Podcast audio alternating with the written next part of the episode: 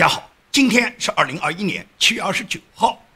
我们今天的节目呢，先谈一下奥运会上面出现了大量的中国的变性运动员，也就是在整个本轮奥运会上面啊，我已经在上一期节目里面提到过，就是过去中国是讲叫阴盛阳衰，那么现在呢，就是阴也不盛了，就是阳呢继续不盛，阳也衰是阴也衰。中国女子传统夺金项目呢，基本上都丢掉了。但是呢，仍然有几块金牌给中国运动员拿到了，都是女子运动员拿到的。但是呢，这些女子运动员呢，现在一个最大的特点呢，就是她们的私处呢，你是不能看的，也就是你们去一看，她这个私处啊，没有办法。认定她是女子运动员，无论他们的长相、他们的发型、他们的喉结，他们上面不鼓是下面鼓，他们即使是接受采访，他们发出来的那个声音也是男生，所以说你没办法认定这些就是女子运动员。因此，现在这个国际体联和奥运会啊，还动不动要做什么料检，我觉得根本不要做什么料检，应当进行逼检。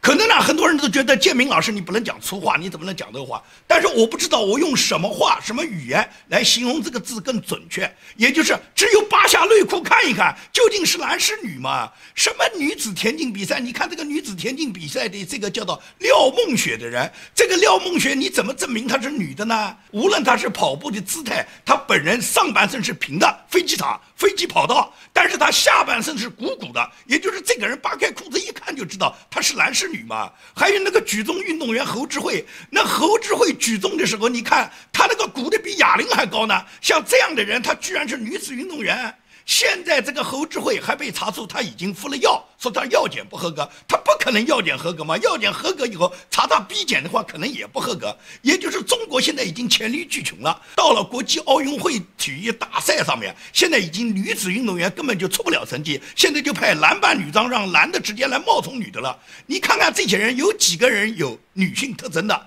那么这样去做，为什么在国际奥委会能得到允许呢？这个就是全球左派的一种思潮，也就是奥委会之所以能够允许变性运动员来参加女子比赛，实际上是全球的左派。他们呢，首先在各个国家，主要是西方发达国家，他们通过了一系列的法律，允许呢，就是男子变性参加女子运动。美国这方面做的是非常非常过的，也就是由于美国民主党大力的支持，美国变性的运动员，尤其是男运动员变性女性。然后参加各种比赛，最终就导致了国际奥委会对美国的一种妥协。同时，欧洲的大部分民主发达国家也都跟美国一样，也就是给国际所有体育方面的这些主要委员会，包括国际田联啊、国际体联啊、奥运会啊、足协啊，就是国际足联啊，所有的国际大型的体育组织都给他们施加压力，也就是要求呢，那些变性运动员以女性的身份来参加比赛。也就是这个世界上的比赛现在已经不男不女啊。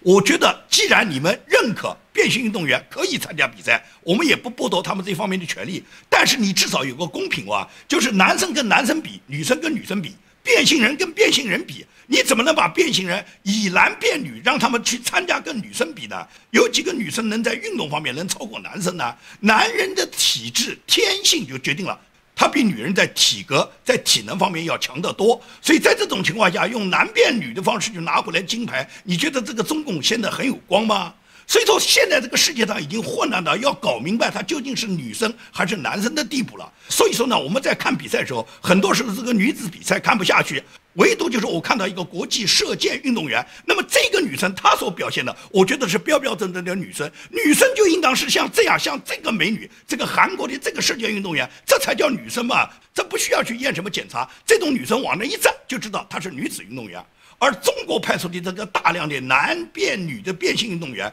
他们到奥运会上面去拿这个金牌是一种耻辱。在这种情况下，共产党还号召着什么为国争光，就是把男人去抱成女人，然后拿运动员，这是为国争光吗？当然了，中共是没有什么底线的了。中共就一看国际风潮如此。既然美国啊和欧洲各个发达国家都可以用男性变成女性，用变性运动员参加女子比赛，中国为什么不跟上呢？中国那么多年来对女子运动在训练过程中，就是给他们吃刺激的药物，给他们吃各种兴奋剂，就是把他们雄性化，他们早就变成不男不女、半男半女。现在可以把男生直接变成女生，把男生加到女生队伍里面去，那中共就直接这么干了。反正你们全球国际上的白左，你们所有的左派思潮都直接支持这种行为。所有的那个有左派思维的，这个美国也好，欧洲也好，这些号召的女权、号召的支持变性的这些所有的这些民主人士，你们都支持吗？那么中共就趁机跟上了吧。所以说这种情况，我觉得完全是一种耻辱。也就是至少作为一个中国人，有一个正常生理、正常基本认知的，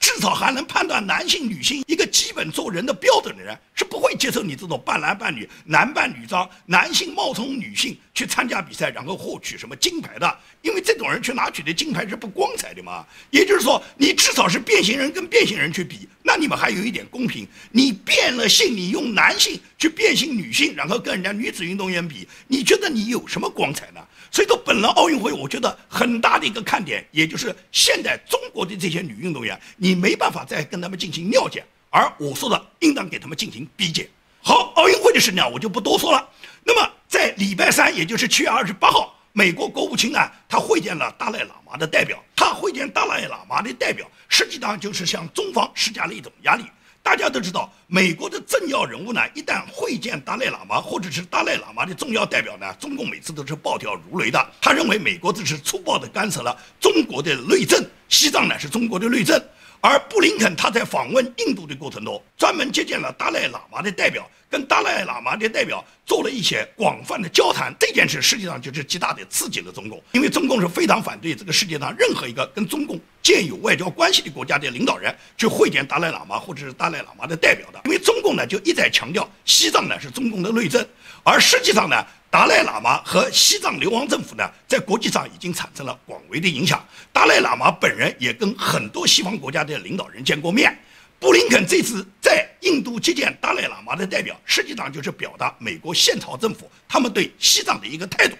而王毅呢，他一看你去接见达赖喇嘛，王毅就针锋相对了，王毅就会见塔利班了。也就是同样的七月二十八号，王毅呢，他就专门呢去接见了塔利班到北京来访的代表。那塔利班是什么人啊？那么谁都知道塔利班是恐怖组织了。那王毅这种做法就是直接告诉美国，你要对付我，你先对付塔利班，因为塔利班是我的跟班，塔利班跟我关系好得很。塔利班为什么跟中国关系那么好呢？因为塔利班再险恶，见到中共都是跪下的。西方一直是有这么一个政治笑话的，就说是美国、俄国和中国他们一起呢碰到一群穷凶极恶的土狼，当时这个头狼就问你们呢要说出一个我们呢不吃掉你的理由。那美国就先说了，美国说我们美国有钱，我们有的是钱，你们在外面抢的各种钱都是美元，没有美元就没有钱花，没有钱花你们怎么活得下去啊？所以特朗普想，对美国人讲的对，美国人有钱，所以放过美国。那么轮到俄国，俄国就直接告诉特朗普，就说俄罗斯有的是美女，没有美女你们怎么在床上快活？没有美女你们怎么传宗接代？这特朗普想，对呀。如果没有美女的话，我们这个不就后继无人了吗？我们连传宗接代都没有。再说俄罗斯美女，我们不要享受吗？所以说呢，他就决定放过俄国。那么就轮到中国了。中国共产党根本没有说话，只是把斧头镰刀一举，土狼们就全部跪下了，又是磕头又是作揖啊，总算找到组织了。也就是说，这些流氓他们跟共产党就是蛇鼠一窝啊。所谓的塔利班是恐怖集团，而中共是最大的恐怖集团。塔利班不过是中共跟班的土狼，他们跟中共就是蛇鼠一窝。所以说呢，塔利班在中共面前，他就是跟着中共到世界上去作恶的。王毅接见塔利班，实际上就是给美国传达信号，就这个世界上随便什么邪恶的组织，跟共产党关系都好得很。你伊朗也好，你朝鲜也好，也都是美国希望伊朗和朝鲜都断绝他们的这个核武试验。但是中共在背后助力啊，塔利班也是，塔利班知道各种恐怖行动都是中共在外面助力啊。王毅直接接见塔利班，就是向美国、向全世界传达这个信号：所有的流氓跟我是一伙的。那么布林肯针对王毅这种做法呢，他同时又给了回击。也就是布林肯又专门接见了谭德赛，布林肯跟谭德赛见面，就是专门就对中国进行清算。国际世卫组织再次派出代表团到武汉来进行二次核查，把中国这个关于武汉病毒的来源把它搞得明明白白。那么谭德赛在布林肯面前表态是非常好的，完全跟美国站在一起，跟美国一道。敦促国际社会大家共同来查找这个病毒的来源，而且要求中国必须开放武汉，开放武汉给世界国际卫生组织到武汉进行再次调查。当然了，中国的外交部也好，中国的卫健委也好，他们的领导人都直接驳斥了谭德赛的这个要求。就是绝对不同意国际世卫组织再派代表团到中国来。我们中国没有问题，要查查美国，因为你们已经查过了，上次你们已经做过结论，我们中国没有问题，跟我们实验室没有任何关系。如果是病毒的来源，你们去查查美国，是美国搞军运会的时候，他们美国运动员参加武汉军运会的时候，把所有的病毒来源带到武汉的，因此去查美国吧。这就是中国的腔调。当然了，谭德赛和布林肯的见面，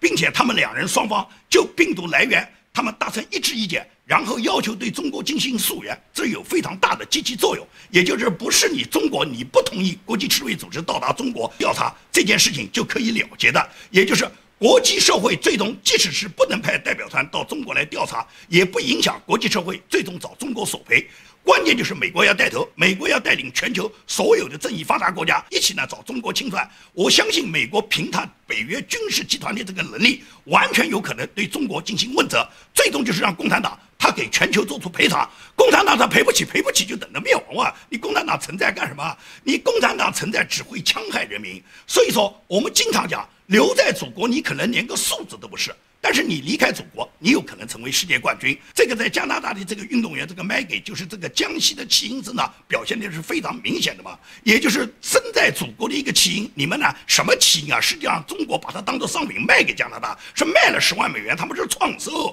而这个孩子被中共当做一个商品卖到加拿大以后，加拿大的父母精心培养。最终，这个孩子成为了加拿大的冠军，也就是你离开了祖国，你成为了世界冠军。你留在祖国，你真的是连一个数字都不算。你看大量死亡的人，这些死亡的人排到这个数字里面去吗？在整个郑州头七，也就是沙口路站五号线沙口路站外面排的那么多悼念的这个菊花，你觉得每一盆菊花不都是一个消失的一个他们家属怀念的人群吗？而这些人究竟有多少？共产党公布吗？昨天网上出了一个帖子，真是荒唐到极点。说是有一个志愿者，他参加所有清理整个洪灾现场背后的这个活动的时候，他本人太累了，他倒在地下已经睡着了，结果被当作死尸把他装进了这个焚尸袋，而且已经把他送上了灵车。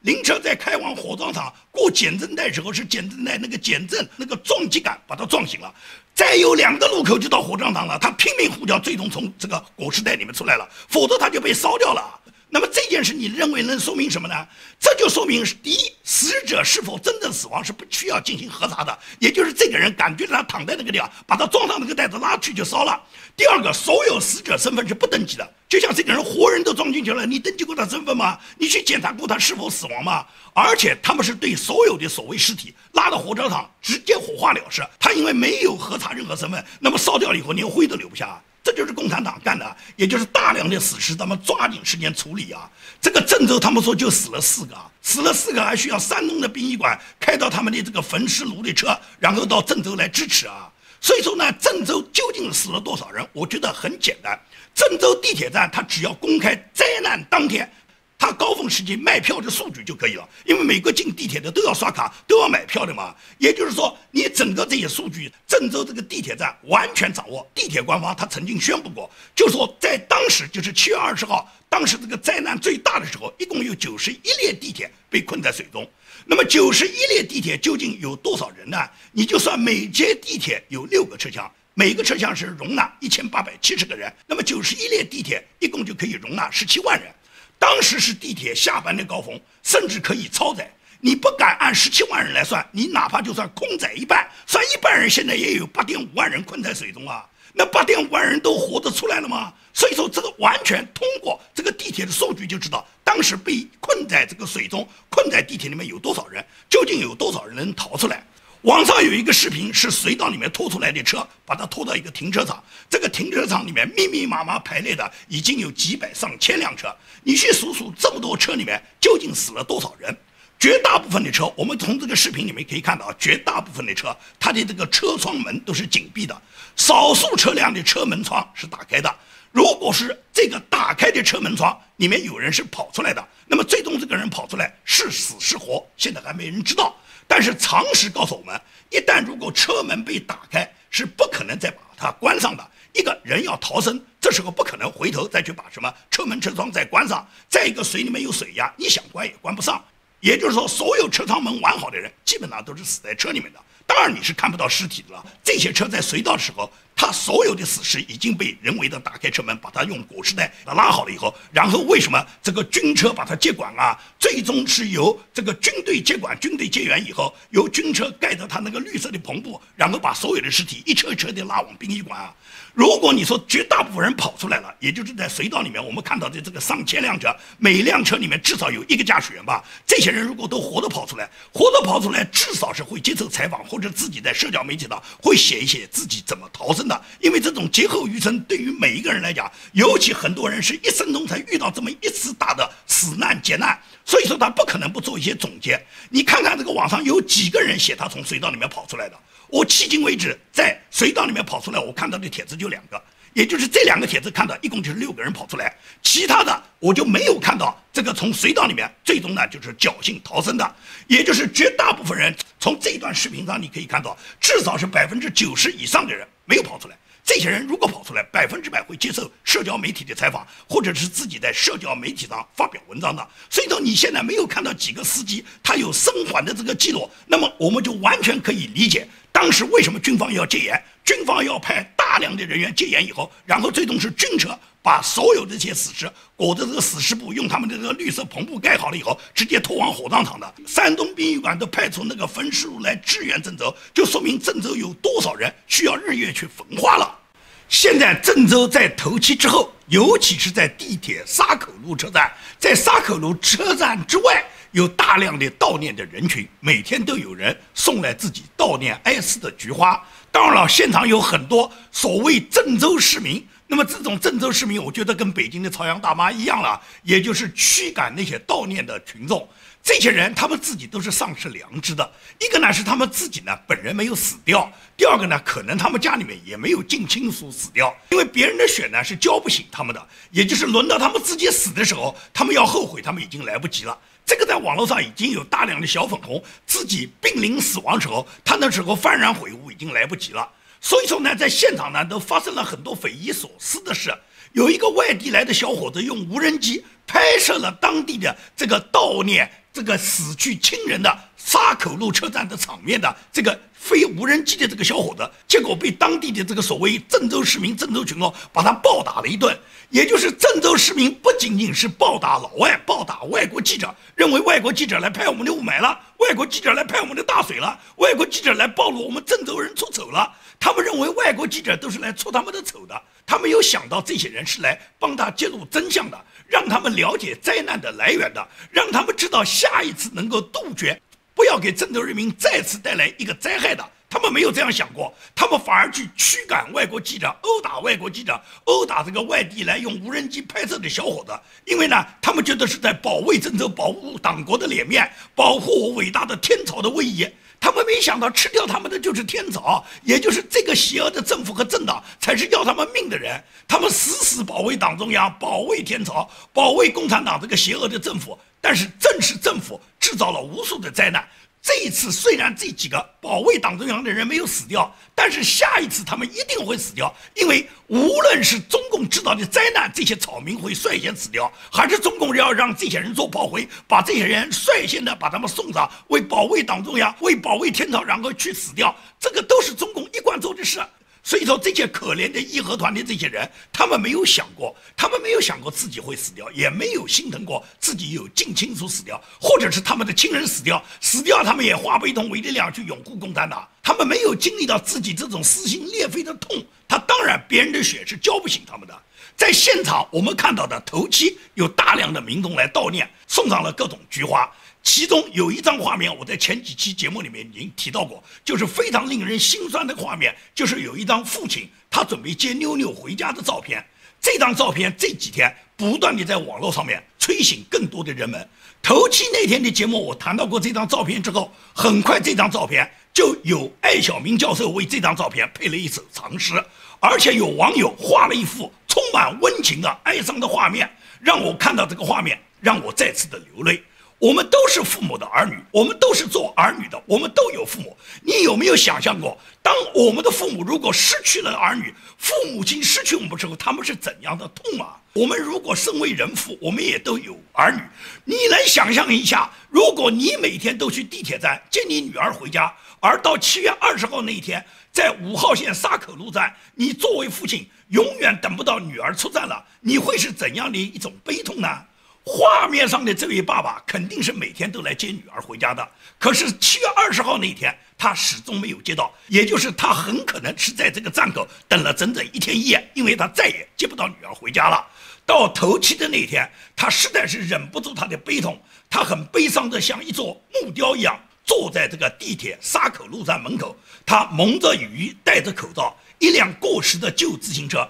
车把上挂着孩子爱吃的盒饭，一根细竹竿撑起一块废旧的硬纸板，硬纸板上写着爸爸深情的那几个字：“妞妞，爸爸还想再接你回家。”曾经女儿搂着爸爸坚持腰板的画面和梦中女儿飞到父亲身边的形象，让我看了以后一遍一遍的流泪。我不敢想象，如果这是我的女儿，我会是怎样的一种崩溃。所以说呢，这幅画面它勾起我太多太多的忧伤。我相信这种忧伤，谈到天底下任何一个父亲，谈到任何一个父亲接女儿回家的时候，这个父亲和我是一样的心情，也就是坐在这个地铁口的这个父亲，我真的有这种感同身受的感觉。也就是如果是我的女儿，我在地铁站，我接我的女儿回家，我等不到女儿，我会是怎样的一种心情崩溃啊？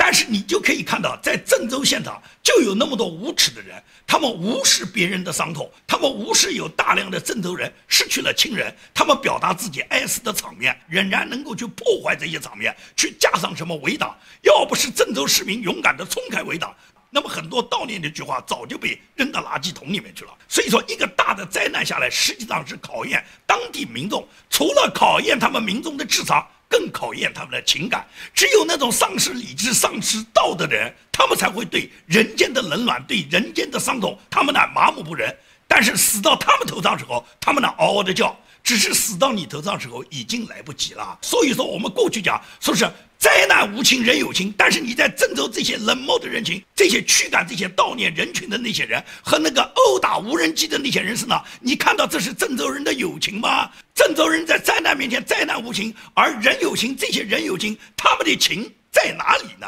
这就是共产党培养下的这种丧失良知、丧失底线的这种无脑儿。所以这些人的存在就是共产党存在的基础。共产党之所以可以不断地去愚民、不断地统治，就是因为有层出不穷的这些不知好歹、不知是非、不知良恶善恶的这些人，他们在维护着中共这个政权。所以说，中共怎么去杀你们这些人，怎么去宰杀你们这些人，你们反正是感谢的。所以中共就有恃无恐啊！为什么他们敢公然拉闸？到今天还有人为共产党辩护，说是下大雨，大雨是天上下下来的。雨水打到地下是很干净的，按道理来讲，积水散去以后，地面是干净的。但是你看看这个积水过去以后，全是泥沙，这些泥沙是天上下下来的吗？这完全是河流冲下来的。这是大坝拉闸以后，然后从这个水库里面冲下来卸下来的山洪啊，才夹带着泥沙，然后冲进郑州的道路啊。所以说，郑州在大水退去以后，我们看到满是泥泞的道路，全部是道路泥沙，全部是那些碎树枝碎石子。这是天上掉下来的吗？天上会下出石子、下出黄土、下出这些树枝吗？这显然是上游水冲下来的嘛！在这么铁的事实面前，你还在那个否认说是天降大雨？你天上的雨能下到三楼这么高吗？所以说呢，这么简单的事实，很多人还在那个去分辨，这就是帮助共产党唱赞歌嘛，在一边自己受难，还一边帮着共产党唱赞歌。所以共产党为什么不杀你们这些人？杀了你们这些人白杀，杀完了你还喊得好，他不杀你，你反而有意见。所以说，共产党就奴役这些草民，奴役这些斯德哥尔摩综合症这些深度的患者，共产党就奴役惯了。七十年来，他们的政权不就是靠这些渔民帮他们支撑得住吗？所以说，我们这些境外媒体动不动被共产党批判为境外敌对势力，要不是我们这些境外敌对势力不断地去揭露真相，让普通的市民能了解整个灾难的过程，那么怎么克服下一次灾难会再次到来呢？好。今天的节目呢，我就跟大家做到这里。那么在节目的最后，我要向德国的陈国珍先生呢，感谢你的支持。我呢一定不辜负你和广大网友对我长期以来的支持，我会做好每一期节目，不辜负你们每一个人对我的鼓励，然后把我的建明论推墙，把这个节目一如既往的做好。无论是小粉红怎么攻击，无论是共产党怎么打击，无论是优兔他这个制作方、优兔的管理方怎么配合共产党对我做限制，但是我不会松懈，不会退却，我会坚持做好每一期节目。在我这个节目只要能够正常的播映的情况下，我坚持每日更新一期，然后来回馈广大观众你们给我的鼓励。谢谢大家，今天的节目就到这里。